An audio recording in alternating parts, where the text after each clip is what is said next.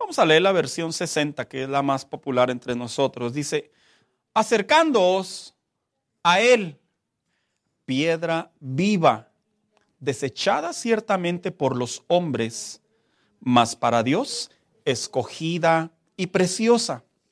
Vosotros también, como piedras vivas, sed edificados como casa espiritual y sacerdocio santo para, ¿qué dice hermanos? Ofrecer sacrificios espirituales aceptables a Dios por medio de Jesucristo. Mire, voy a leer la versión internacional que eh, trae más claridad y dice de la siguiente manera, Cristo es la piedra viva, desechada por los seres humanos, pero escogida y preciosa ante Dios. Al acercarse a Él, también ustedes son como piedras vivas, como las cuales se está edificando una casa espiritual. De este modo, llegan a un sacerdocio santo para ofrecer sacrificios espirituales que Dios acepta por medio de Jesucristo. Siéntese por favor en esta tarde. ¿Sabe que cuando uno lee la carta del apóstol Pedro, particularmente el capítulo 2, la parte en donde inicia este tema, el apóstol Pedro está precisamente dándole un consejo a la iglesia en relación a la importancia que la vida del Hijo de Dios, una vez que se rinde a Él, una vez que inicia sus primeros pasos en Dios, una vez que comienza a conocer los rudimentos de la fe, eh, la oración, lo que tiene que ver con la salvación, lo que tiene que ver con el pecado, y desde una, de alguna manera muy básica, hermanos, que todos aprendemos así. Esta carta, este capítulo, este consejo, inicia precisamente diciéndoles, ya es hora de que ustedes crezcan, dice, ya no beban más leche espiritual. Se interpreta la leche espiritual porque se refiere a lo que un recién nacido toma, sino que les dice ahora que les habla de uno de los temas que los creyentes deberían de aprender a comprender, pero a la misma vez a comparar entre la vida del Hijo de Dios de ahora en Cristo Jesús a cómo era que el hombre se acercaba a Dios en el Antiguo Testamento. Así que le he puesto por tema esta serie de mensajes, hermanos, por tema general, sacrificios espirituales a Dios. ¿Sabe cuando hablamos de la palabra sacrificios espirituales y a Dios? Las tres palabras definitivamente que tienen mucha diferencia si lo vemos de diferentes posiciones. Por ejemplo, la palabra sacrificio, generalmente lo asociamos con aquello que es que, hermanos, difícil. ¿Por qué yo? Pregúntele a sus hijos si van por sacrificio a la escuela. Ya ve. Porque la palabra sacrificio generalmente se, se, asocia con alguna especie de esfuerzo, algo que es difícil, que no lo queremos hacer, pero lo tenemos que hacer. La palabra cuando dice espiritual, generalmente lo interpretamos como algo místico, algo invisible, algo que no se puede ver. Y, hay personas que tienen la impresión que cuando uno viene delante de Dios, como ahora todo Dios lo ve espiritual, independientemente de lo que suceda con nuestra parte externa, es irrelevante para Dios, porque Dios ve y luego como le hacen algunos, ¿verdad, hermanos? El corazón. No, pero déjeme modernizo. Y la palabra Dios, que precisamente tiene que ver hacia Él. Esta carta, este capítulo, eh, es uno de los capítulos que personalmente yo le puedo decir que abren mucha luz a la vida cristiana en relación a comprender más acerca de la comunión con Dios.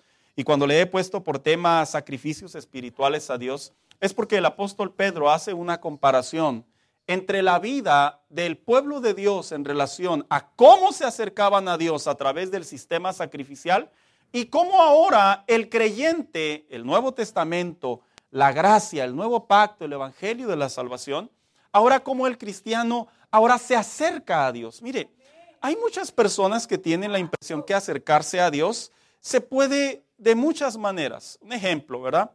Eh, yo puedo orar en la regadera. Yo les he dicho, sí, sí puedes orar, sí es correcto. Dios te escucha en todos lados. Hay personas que dicen, yo puedo orar mientras voy manejando. Yo le digo, sí es correcto, estás, es, correcto, es, cierto. Pero eh, no se trata de el decir solamente voy a orar, no se trata de decir solamente eh, vengo a la iglesia, no se trata de decir solamente este, ya aprendí algo nuevo, sino que en realidad algo que se aprende a través de este capítulo es que el apóstol Pedro les enseña a los, creyentes, a los creyentes que todo lo que visiblemente antes se entendía de la, de la ley, del sistema sacrificial, de la manera de acercarse a Dios, ahora Él les dice, ahora tú tienes que comprender que todo eso que ellos hacían a la luz de sus ojos, la manera en la que tú te acercas a Dios, las, los métodos, las figuras con las que tú te acercas a Dios, y me refiero a figuras metafóricamente hablando, dice, todo tiene a entrar a un marco espiritual. Cuando hablamos de un marco espiritual estamos hablando de lo invisible. Y por eso le digo, este capítulo, eh, cuando un cristiano común, me refiero a alguien que está creciendo en el Señor, lo lee hermano, lo, lo diré con mucho respeto, hay mucha dificultad para interpretarlo.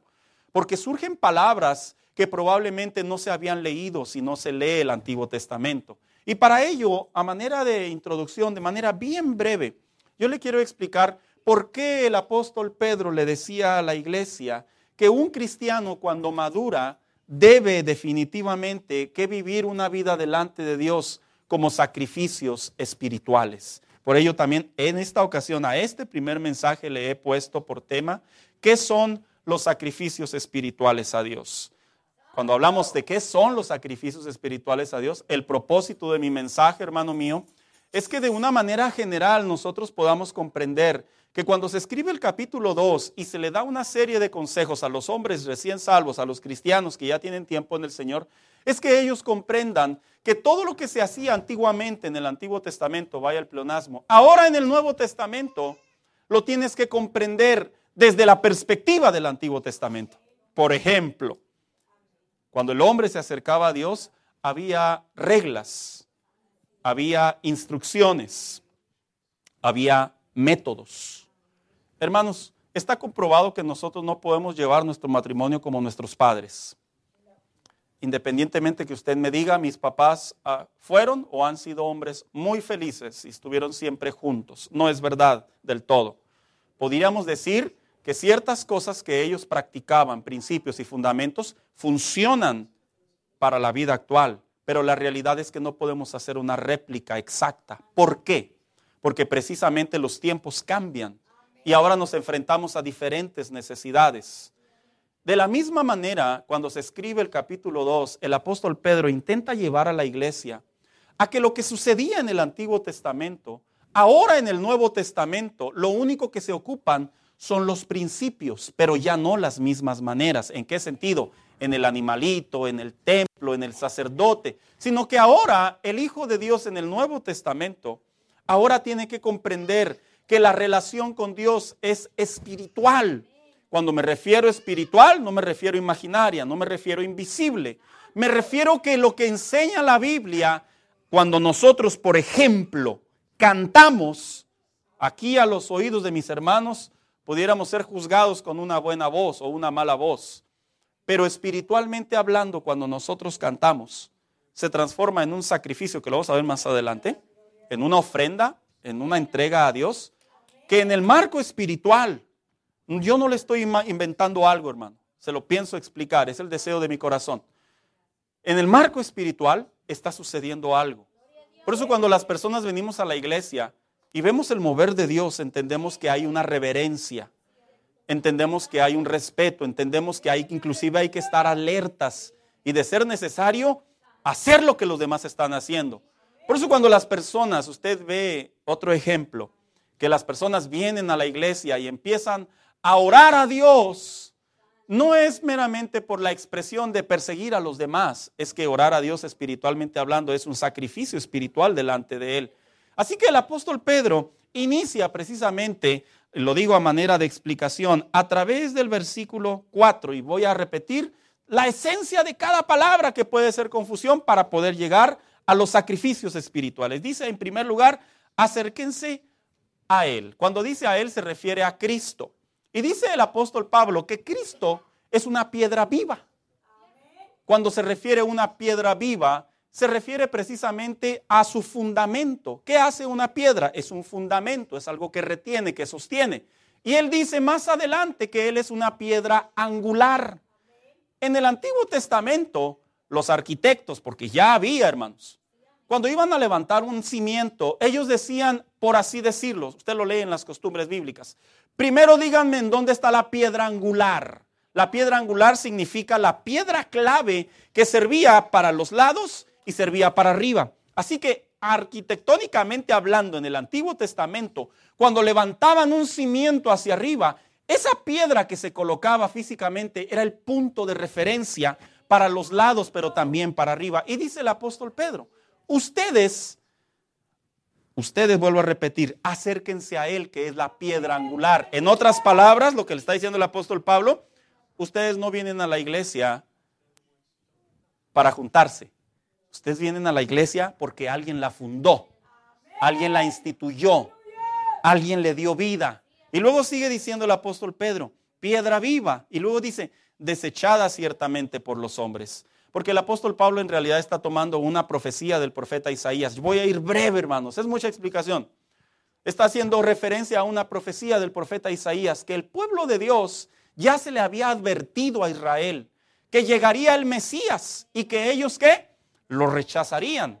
Es por eso que cuando usted lee la narrativa de los evangelios, usted aprende que a Cristo lo están crucificando. ¿Y qué gritaban? Suelten a Barrabás, que muera él.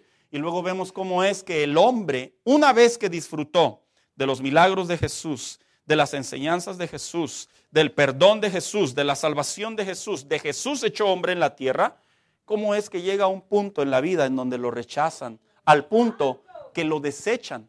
Por eso es que dice San Juan que a los suyos vino y los suyos no lo recibieron, haciendo una referencia que ellos habían rechazado, los judíos habían rechazado a Jesús. Y luego dice, más para Dios escogida y preciosa. Se refiere que la obra de Cristo, mientras el hombre la estaba desechando, mientras el hombre estaba crucificando a Cristo, dice el apóstol Pedro, Dice, Dios la entregó al hombre, pero no la entregó para que sufriera en el contexto como castigo, sino la entregó porque era la única manera en que el hombre iba a tener comunión con Dios. Mire, yo escucho muchas personas que hoy en día dicen, todos podemos tener comunión con Dios. Es sí y no, aclaremos. Yo escucho personas que dicen, Dios escucha a todos. Sí y no, aclaremos.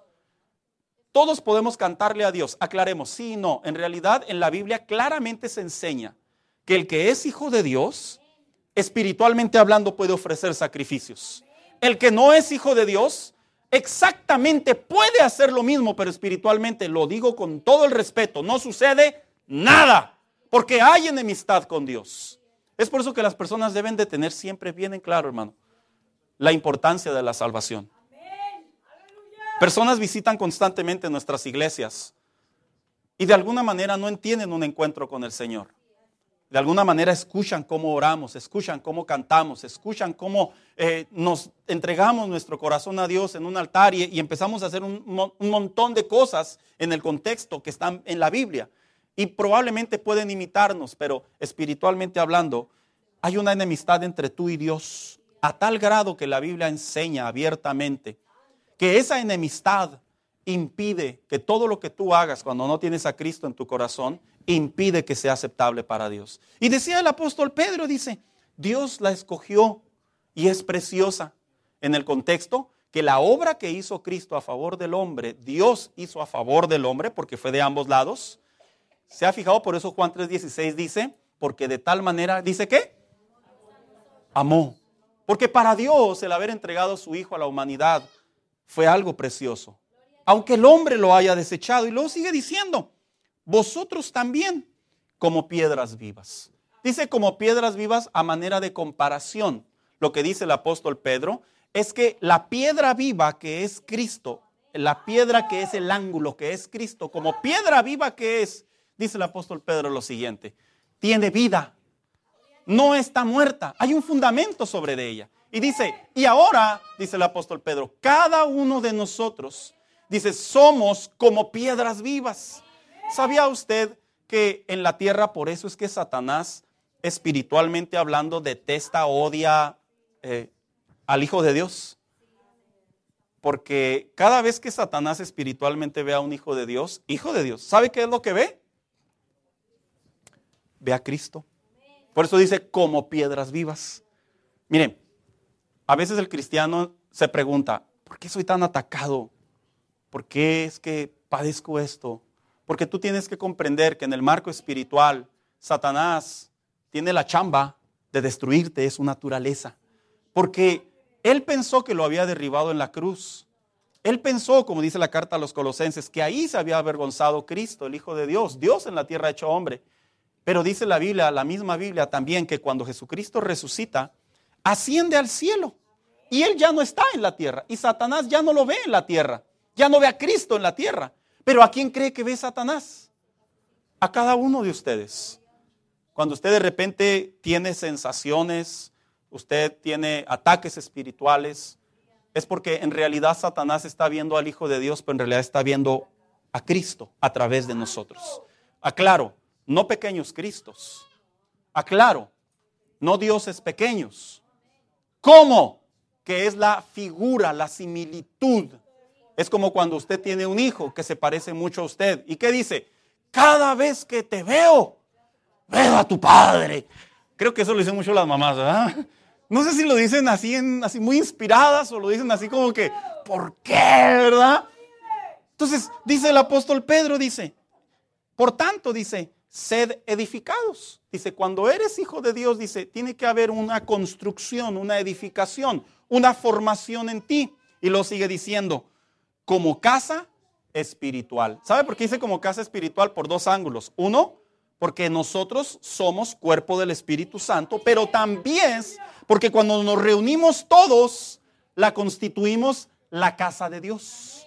Por eso es que la gente cuando viene a una iglesia, lejos de ver un show, lejos de ver una obra teatral, lejos de ver distracción o diversión, lo que debe de ver es la obra de Dios reflejada a través de la presencia de Dios, de la salvación y del arrepentimiento.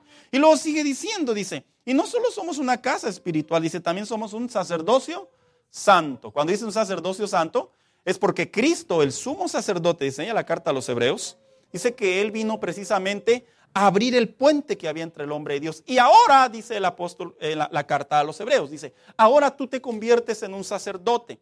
Aclaro, no que traigamos una túnica, ¿verdad? Y vayamos caminando así, ¿verdad? Que por cierto se ve bien padre cuando estábamos viendo la cosa así, ¿verdad? Yo digo, órale, slow motion y toda la cosa. El fin, no se refiere a eso, se refiere espiritualmente. Dice, ahora tú te puedes acercar a Dios. Recordemos que en el Antiguo Testamento, ¿quiénes eran los únicos que llevaban el hombre a Dios? Los sacerdotes.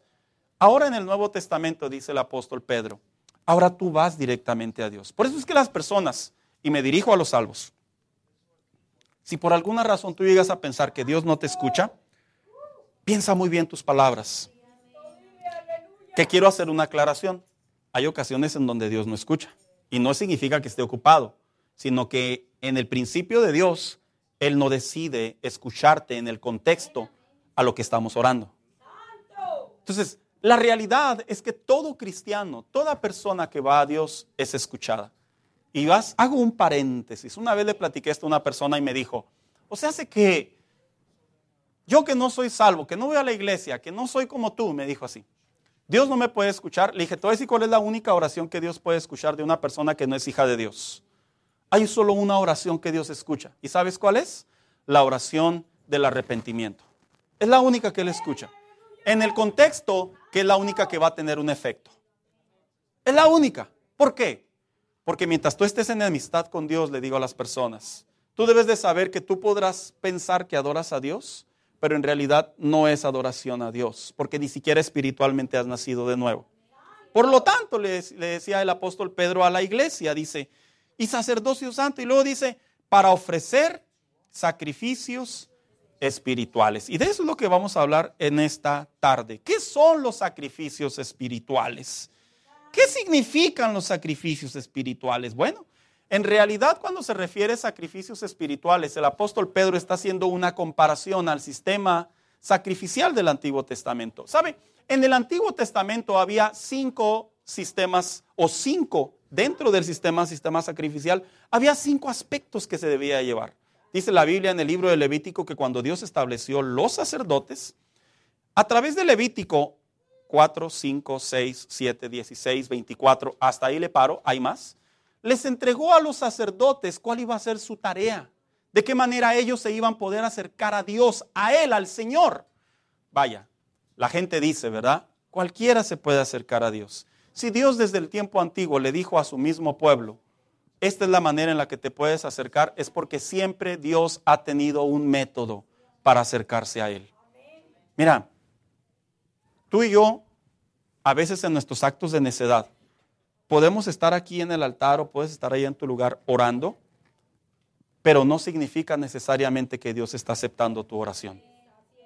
Pero tú puedes estar en el carro y cierras la puerta de tu carro, pero si tú te sinceras con Dios, si tú tienes una sana relación con Dios, no solo te puede escuchar Dios, sino su presencia te puede invadir dentro de un carro. ¿Por qué? Porque precisamente lo que se practicaba en el Antiguo Testamento como sistema sacrificial es la sombra de lo que ahora se practica en el Nuevo Testamento, pero desde una perspectiva especial. Hablar de sacrificios espirituales no significa de hablar de sacrificios cristianos. No significa de hablar de sacrificios religiosos. Hablar de sacrificios espirituales significa hablar de la salvación que Dios hizo en mi vida y que ahora espiritualmente hablando, dos, dos seres, dos mundos lo pueden ver. Le voy a decir una cosa, nosotros no los podemos ver generalmente, pero dos mundos sí. El mundo espiritual desde la perspectiva angelical y Dios y el mundo antagónico y Satanás. ¿Sabías tú que cuando nosotros ofrecemos a Dios sacrificios espirituales, dos seres nos escuchan? O sea, puede haber más personas que te escuchan aquí, pero en realidad dos seres nos escuchan, dos mundos. Puede ser el mundo antagónico, que los demonios están percibiendo, no que estás hablando vocalmente necesariamente, sino que como es un sacrificio espiritual, ellos logran ver la intención y por eso atacan pero también el mundo angelical o el mundo divino, el mundo de Dios, que prácticamente es que Dios ahora sí inclina su oído, no en el atributo de un Dios omnipresente que está en todo lugar, sino en un Dios que en su carácter está escuchando y observando un sacrificio espiritual, que es uno de ellos la oración, ahorita lo vamos a ver, y por lo tanto atiende a sus hijos. Hay personas que piensan por ahí, ¿verdad? Es que algún día de estos Dios me va a escuchar. ¿Cómo yo escucho esa frase? En realidad siempre te ha escuchado. Pero que Dios decida no responder a lo que tú estás pidiendo en ese momento no significa que no te ha escuchado. Y un ejemplo muy claro es la vida de Ana. Dice la Biblia que ella subía cada año y hacía la misma oración y no recibía nada. Pero dice hasta que un día, dice, ahora sí fue escuchada por Dios. Por lo tanto, cuando hablamos de las oraciones o de los sacrificios espirituales, ahora sí surge entonces la pregunta, ¿cómo es que se ofrecían los sacrificios en el Antiguo Testamento? En el Antiguo Testamento los sacrificios se ofrecían a través de tres factores bien importantes. Uno, el sacerdote, que era el mediador. Dos, el pecador. Y tres, el que la pagaba, el animalito. Y en esos tres aspectos por miles de años, hermanos, los judíos, cuando practicaban el sistema sacrificial, para ellos ya era algo muy natural. He ofendido a Dios, tengo que ir a ofrecer en el día de la expiación un sacrificio a Dios. Pero, ¿qué cree? También celebraban fiestas en donde el hombre, el Hijo de Dios, el, pueblo de Israel, iba a Dios y hacía ofrendas voluntarias. Por ejemplo, la ofrenda de oblación. ¿Qué hacía ahí? Básicamente llevaba alimento, llevaba cereales, llevaba eh, frutos secos y dice la Biblia que eran ofrendas para Dios. Así que de tal manera, cuando se escribe esta, este capítulo, esta historia, este tema, esta recomendación, este mensaje, sí había cierto entendimiento en la iglesia de aquellos tiempos, qué era lo que hacían los judíos. Pero ¿sabe qué es lo interesante, hermano? Eh, estadísticamente hablando, las iglesias, lo digo con sumo respeto, las iglesias desde la perspectiva, punto de partida, se les dificulta leer la Biblia, con mayor claridad se les dificulta entender lo que son los, sacrificios espirituales. se les dificulta más todavía comprender por qué Dios lo estableció de esa manera. Y por eso es que muchas de las veces cuando se hablan de los sacrificios espirituales o de las ofrendas espirituales, por eso es que muchos cristianos de alguna manera lo aceptan, lo ven lógico, le encuentran cierto sentido. Pero te voy a decir cuál es la diferencia entre algo que se aprende de manera cultural, de manera familiar, de manera eh, social, inclusive hasta de manera de confianza, a algo que tú llevas en tu corazón y tú sabes que así es. Hay una gran diferencia.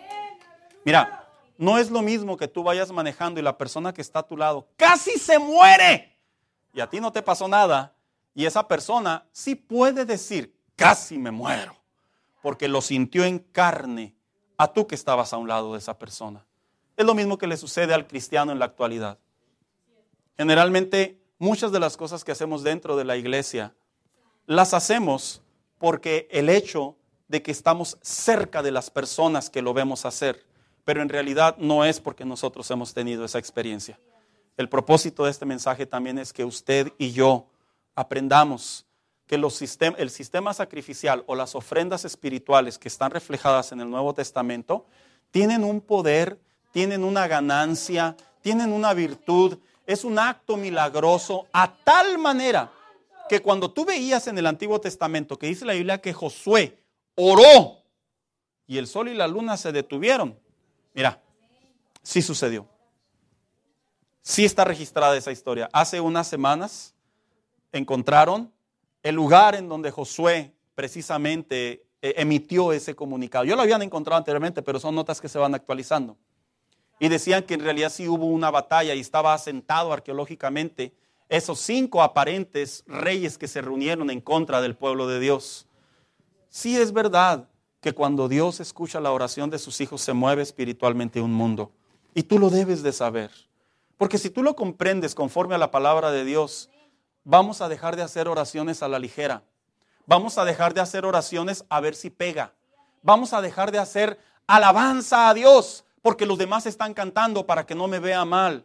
Vamos a dejar de ayudar al prójimo porque está muy amolado y lo vamos a hacer como un acto de sacrificio delante de Dios. Vamos a dejar de ver la perspectiva cristiana como una religión más que se enseña en la Biblia y se va a comenzar a vivir como una experiencia entre Dios y el hombre, que nos sentimos que somos sus hijos, que reflejamos la vida de que somos sus hijos y que entendemos que somos sus hijos. Así que cuando vemos en a través de la Biblia ofrecer sacrificios espirituales, es básicamente el cambio de lo visible a lo invisible. El hombre llevaba un animal, llevaba un alimento, y eso era una manera de llevarle a Dios. Ahora en el Nuevo Testamento, obviamente ya no entramos con una vaquita, ¿verdad, hermano? Con un buey, no entramos con un chivo, no entramos con eh, tórtolas, no entramos con esos animales que eran practicados en el Antiguo Testamento, sino que ahora dice la Biblia que como sacerdotes, dice la Biblia, que en cada uno de nosotros están esas ofrendas. Y cuando hablo de esas ofrendas, Solo las mencionaré y hablaré bien breve sobre ellas porque tengo la intención de enseñarlas cautelosamente durante los siguientes mensajes. Pero ¿cuáles son esas ofrendas que encontramos en el Nuevo Testamento que vinieron a ser ofrendas espirituales que Dios aprobaba? Porque dijo el apóstol Pedro, presenten a Dios ofrendas o sacrificios espirituales que sean qué? Agradables para Dios. Uno, la oración. Fíjese lo que, dijo lo que dice el, libro de Apocalipsis, capítulo 5, versículo 8. Dice, y cuando hubo tomado el libro, los cuatro seres vivientes y los veinticuatro ancianos se postraron delante del Cordero. Ahí explico esto. Todos tenían arpas y copas de oro llenas de incienso, pero ese incienso dice que son qué? Las oraciones de los santos. En el Antiguo Testamento, cuando el hombre se acercaba a Dios a través de un animalito que se destazaba y posteriormente se inmolaba, voy a explicar la palabra, que se quemaba, sucedía algo ahí en el método que Dios le estableció. El animal cuando se empezaba a quemar, hermano, expedía un aroma. De antemano le voy a decir algo. El hecho de que algo, la carne, una persona viva, una persona o un animal vivo o recién muerto, lo quemen, ¿quiénes han, han olido ese aroma, hermanos? Es un aroma fétido, es un aroma terrible. Pero espiritualmente hablando, pero a la vista del hombre también, cuando el hombre llevaba a Dios ese animal y en ese cuadro, para que no entrar en las palabras, que ¿y eso qué es, pastor? En ese depósito en donde se hacía el sacrificio, y se ponía la carne del animal y el animal comenzaba a quemarse y el aroma ascendía, se les enseñó al pueblo de Dios que cuando el animal era consumido y se elevaba el aroma, Dios veía, escuche, el aroma, veía, como dijéramos, el humo. ¿Por qué? Porque el humo era la representación de que algo se estaba consumiendo, algo se estaba quemando. En otras palabras, no era el hecho de que se olfateara el animal fétido que era quemado, sino era el hecho que el humo que, que ascendía al cielo, obviamente, eso era lo que Dios observaba y decía, un animal está muriendo y por lo tanto se está consumiendo, se está entregando, se está dando. ¿Sabías tú que cuando tú lees Apocalipsis capítulo 5, es un escenario en donde el apóstol Juan es llevado por Dios.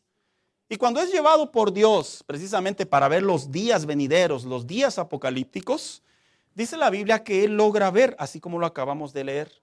Y dice que él veía las oraciones de los santos que ascendían ante la presencia de Dios. ¿Sabes?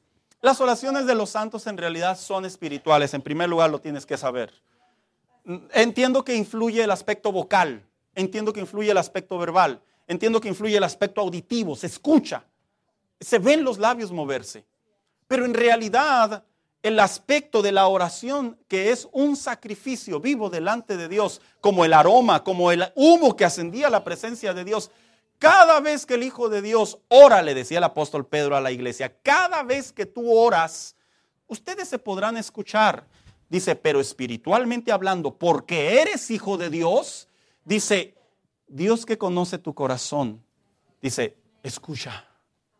Y espiritualmente hablando, recibe tu ofrenda, ya sea una ofrenda de agradecimiento, ya sea una ofrenda de adoración, ya sea una ofrenda de intercesión, ya sea una ofrenda de plegaria. Dice, pero Dios la recibe. ¿Sabes, hermano? Generalmente yo escucho a los creyentes, eh, como calidad de pastor, escuchamos obviamente eh, a veces situaciones difíciles. Y en ese instante, generalmente las personas hacen una pregunta muy, que para mí es muy cuerda. Dicen, ¿realmente Dios me escucha? Y, lo preguntan porque probablemente su, su, vida cognitiva, como yo enseñaba la semana pasada, probablemente quieren, quieren ver que alguien los mire, quieren quieren sentir que alguien los escucha, quieren ver a alguien obrar. Y la realidad es que bíblicamente este pasaje bíblico enseña que de manera diaria, de manera constante, todas las oraciones de los hijos de Dios se transforman en una ofrenda delante de Dios. Y dice, y ascienden a la presencia de Dios. Yo sé que a veces esto para la mente natural, para la mente humana es es algo como que fantasioso, es algo difícil de digerir. Sin embargo, yo te tengo que recordar que el mundo espiritual, el mundo de la palabra de Dios, el mundo del Hijo de Dios, el mundo de los hombres salvos, el apóstol Pedro les decía a los creyentes, ah, es hora de que ustedes entiendan que cuando ustedes oran, tu sacrificio de ofrenda delante de Dios, ofrendas espirituales, dice, son escuchadas y agradables. Es por eso que no pases por alto la oración. Si estás pasando por un problema, no pases por alto la oración. Si estás pasando por un momento duro, no pases por alto la oración. Yo entiendo que hay que ser eficientes, hay que ser rápidos, hay que movernos. Pero no pases por alto lo que Dios quiere escucharte de un corazón que se acerca a Él como un sacerdote espiritualmente hablando, como una piedra viva espiritualmente hablando y quiere escuchar lo que tú estás haciendo. Mira, en el Antiguo Testamento el hombre se acercaba a Dios para que fuera escuchado y se reconciliara el hombre delante de Dios cuando a hierro pecaba. En otras palabras, cuando insultaba a Dios. El hombre iba y se presentaba delante de Dios. ¿Para qué? Para que Dios tuviera compasión de él. Para que se fuera perdonado. Para que fuera expiado. Para que la ira de Dios no cayera sobre de él. Cuando el cristiano practica la oración, espiritualmente hablando, Dios te escucha. Dios te escucha. Pastor, y si me escucha, ¿por qué no? Siento que me escucha. Eh, eso lo vamos a enseñar conforme vamos hablando los diferentes temas en cada uno de ellos. Yo dije que iba a hablar de los encabezados. Dos, ¿qué más es una oración de sacrificio o una ofrenda de sacrificio espiritual delante de Dios? No solamente son las oraciones, sino también es nuestros cuerpos delante de Dios. Y cuando hablo de nuestros cuerpos, quiero aclarar, sí estoy hablando específicamente de manera literal. Esto no es ni simbólico, ni metafórico, ni espiritual. Dice la palabra de Dios en Romanos 12.1. 12, Así que, hermanos, os ruego por las misericordias de Dios, dice, que presentéis, dice, vuestros cuerpos. Y luego fíjese cómo dice, en sacrificio vivo, santo, agradable a Dios, que es vuestro culto racional. Cuando enseña esto el apóstol Pablo, lo que le está enseñando a la iglesia el apóstol Pablo es que le dice, tu vida exterior. Ahora, voy a hacer la siguiente aclaración. No significa que si estamos, eh, voy a decir la palabra mexicana, estamos medio federales, no, ya el Señor así no quiere un cuerpo. Algunos me entendieron, ¿verdad? Dijo mi mamá, los que están poco agraciados. No significa que Dios no te ve. No, cuando se refiere al cuerpo, se refiere a la conducta, a las actitudes, a las acciones, a las maneras de hacer las cosas. Y cuando dice el apóstol Pedro que nos presentemos delante de Dios y dice de la siguiente manera, con nuestros cuerpos, y fíjese cómo dice, en sacrificio vivo, relaciona una ofrenda y dice, santo, agradable delante de Dios. Cuando el apóstol Pablo está enseñando esto, sí significa que otra manera en la que el Hijo de Dios va a Dios y ofrende sacrificio, ofrece sacrificio, ¿sabes cómo es? Con su vida. En otras palabras, entre mejor me porto, entre mejor me comporto, entre mejor me dirijo, entre más maduro, entre más controlo mi lengua, entre más observo detenidamente, entre más reacciono pausadamente, decía el apóstol Pablo, decía, Dios lo recibe como una ofrenda. Y esto tiene mucho sentido. ¿Sabes por qué? Porque en el Antiguo Testamento, también en el sistema sacrificial, ¿qué crees? Dios les decía a los hombres cómo debería llegar el animal. En unas ocasiones les dijo que el animal debería, nunca debería haber sido prácticamente cruzado. En otras palabras, nunca debería haber tenido el animal contacto con una hembra o con un macho. Y es interesante que Dios no solo les decía eso, sino también les decía, no me traigas un animal que le falte una pata, que le falte un ojo, que le falte una oreja, que le falte alguna parte de él. Ni siquiera me traigas un animal en mal estado, sino Dios buscaba un animal, por así decirlo, perfecto. Que en el Nuevo Testamento, cuando se refiere a ese objeto como animal en buen estado, de la mejor manera, lo mejor que te puedas encontrar, ¿qué crees? Somos nosotros. Por eso es que en el en, la vida del cristiano, en el cristianismo. Esos cristianos que de repente se portan inapropiadamente y dicen, es que así soy yo. En realidad, sí es cierto, así eres tú, pero si te pones a pensar, como hijo de Dios, ahora Dios espera que tú y yo mejoremos. Como hijos de Dios, encontramos que Dios ha puesto en nosotros la capacidad para que cada vez que salgamos a la calle, que vayamos a la tienda, al banco, al restaurante, inclusive a la misma iglesia, no nos comportemos de manera diferente dependiendo del estado en donde estamos, ¿verdad? No, sino que a cualquier lugar que vayamos, nuestras acciones sean un testimonio santo delante de Dios. Pero que también es un sacrificio vivo. Cuando dijo el apóstol Pedro, bueno, nuestras ofrendas. Fíjese lo que dice el apóstol Pedro, Pablo pero todo lo he recibido. Él está contestándole a alguien. Dice, y tengo abundancia, estoy lleno, habiendo recibido de Epafrodito, dice, lo que me enviaron, olor fragante, sacrificio acepto, agradable a Dios. ¿Qué estaba sucediendo en ese instante? Es que sí es cierto, en el Nuevo Testamento, hermano, las iglesias, algunas de ellas sí padecían, había mucha persecución, la gente realmente eh, no tenía recursos. Y el, apóstol, los apóstoles enseñaban a los cristianos de la iglesia de aquellos tiempos a que cuando trajeran la ofrenda delante de Dios, los diezmos delante de Dios, dice que fueran generosos. Y, y dice la Biblia aquí, y de hecho yo estoy viendo así resumidamente, que el, el apóstol Pablo le dijo a Epafrodito en pocas palabras, ¿sabes Epafrodito? Lo que hiciste es por mí, que es lo que yo voy a hacer hacia la iglesia, dice, para Dios es un sacrificio espiritual.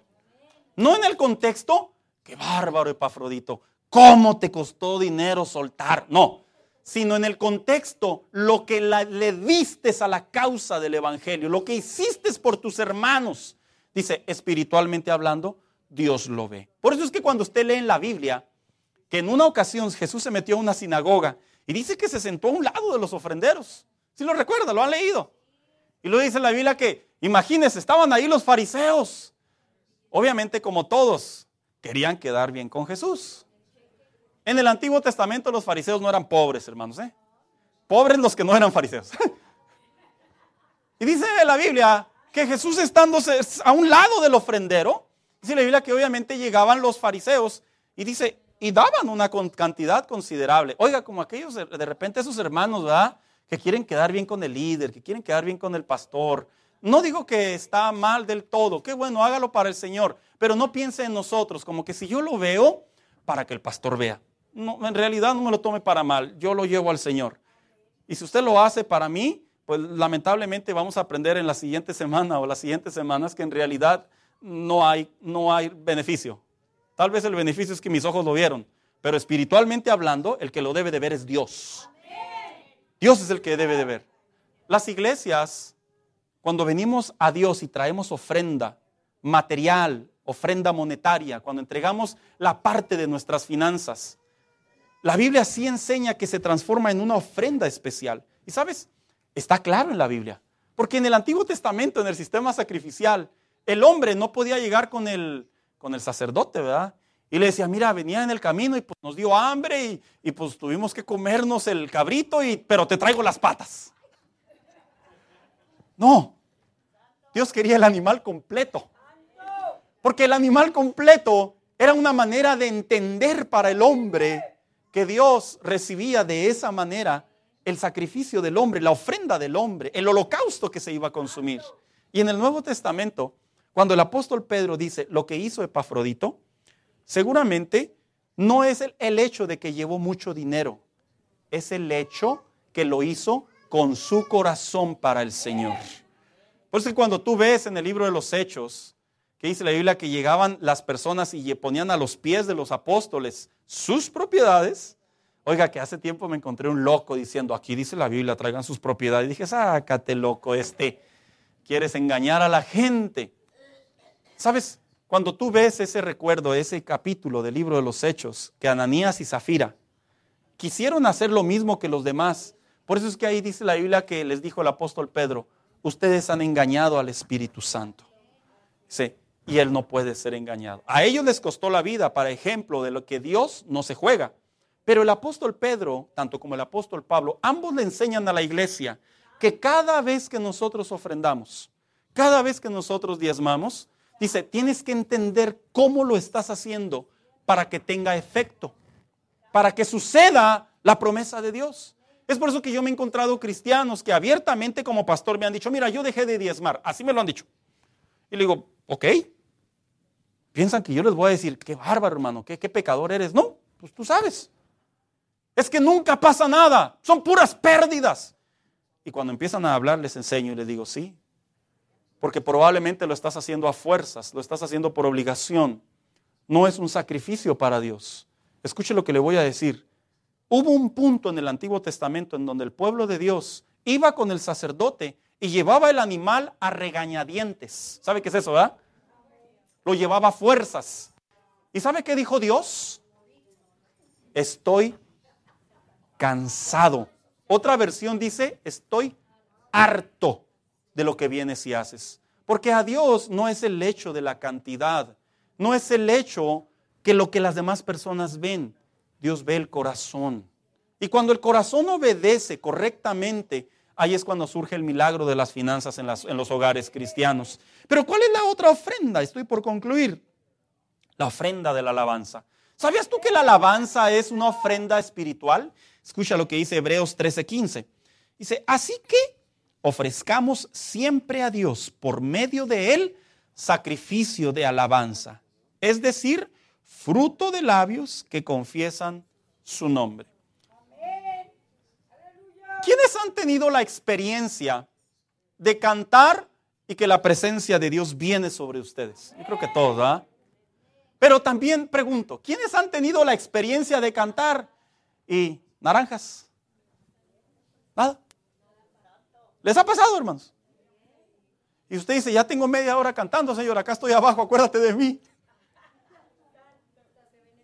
Porque realmente la alabanza no es el hecho de hablar palabras acerca de Dios que correctamente está trazado, sino la alabanza tiene que ver cuando fluye espiritualmente de manera vocal con un cuerpo, con una conciencia, con un corazón limpio delante de Dios y se va como una alabanza al cielo. No es correcto que los cristianos estén alabando a Dios y simplemente estén formando palabras líricas. No es correcto, hermanos. Que a muchos les pasa. Le voy a decir que es lo correcto conforme a la Biblia. Por eso dijo el apóstol Pedro, les voy a enseñar algo más. Ya no les voy a dar leche. Por eso decía, porque les voy a corregir muchas de las cosas que ustedes no entienden. Y era apropiado. ¿Sabes? Una de las mejores maneras que vuelvo a repetir, ampliaré más las siguientes semanas. Una de las mejores maneras para que tu alabanza delante de Dios realmente tenga ese impacto entre el cielo y la tierra consiste mucho en qué es lo que estás cantando, por qué lo estás cantando y si realmente lo crees en tu corazón. Porque si no se cree, eh, eh, es simplemente palabras. Es como cuando le dices a tu hijo, mamá, ahorita vengo, vengo rápido. ¿Y cómo contesta la mamá? Ajá. Ajá. O sea, dándole a entender, ¿de veras? No te creo delante de Dios, la alabanza es una ofrenda a Él. Que lo que Dios espera cuando nosotros cantamos es que haya una reciprocidad en la tierra. ¿Te has puesto a pensar cuando los muros de Jericó cayeron? ¿Te has puesto a pensar cuando Gedeón bajó y emitió palabras de júbilo? ¿Te has puesto a pensar cuando Josué iba a las batallas y dice, vayan los sacerdotes enfrente. Decía Josué, canten. Y Dios les daba a través de los profetas por medio de los jueces, alaben. ¿Sabes por qué? Porque si en verdad la alabanza es espiritual. Tiene que ver que de manera invisible no se ve nada, pero espiritualmente hablando se abren los cielos. Espiritualmente hablando desciende lluvia del cielo. Espiritualmente hablando, esas sensaciones del demonio, de los demonios que se acercan a atacar nuestras vidas, se van. ¿Por qué? Porque la protección de Dios, la presencia de Dios, la gloria de Dios te invade de tal manera que no es el hecho de cantar una canción bonita, no es el hecho de cantar una canción moderna, es el hecho de saber que lo que estás haciendo lo estás haciendo como un sacerdote, como una piedra viva y le estás diciendo al Señor, este canto, Señor, va con todo mi corazón. Y lo empiezas a soltar y su presencia te empieza a invadir. ¿Qué es por último? La oración, las ofrendas de sacrificio, hacer el bien y ayudar a los demás. Dice la Biblia en la carta a los hebreos. Y de hacer bien y de ayuda mutua, no os olvidéis. Eh, porque de tales sacrificios se agrada a Dios. En otras palabras, en el cristianismo no puede haber egoísmo. Mire hermano, hay, hay, hay, cristianos que son muy egoístas. Son egoístas con el prójimo, son egoístas con Dios, pero lo peor, son egoístas con ellos mismos. ¿Sabe cuáles son los egoístas con ellos mismos?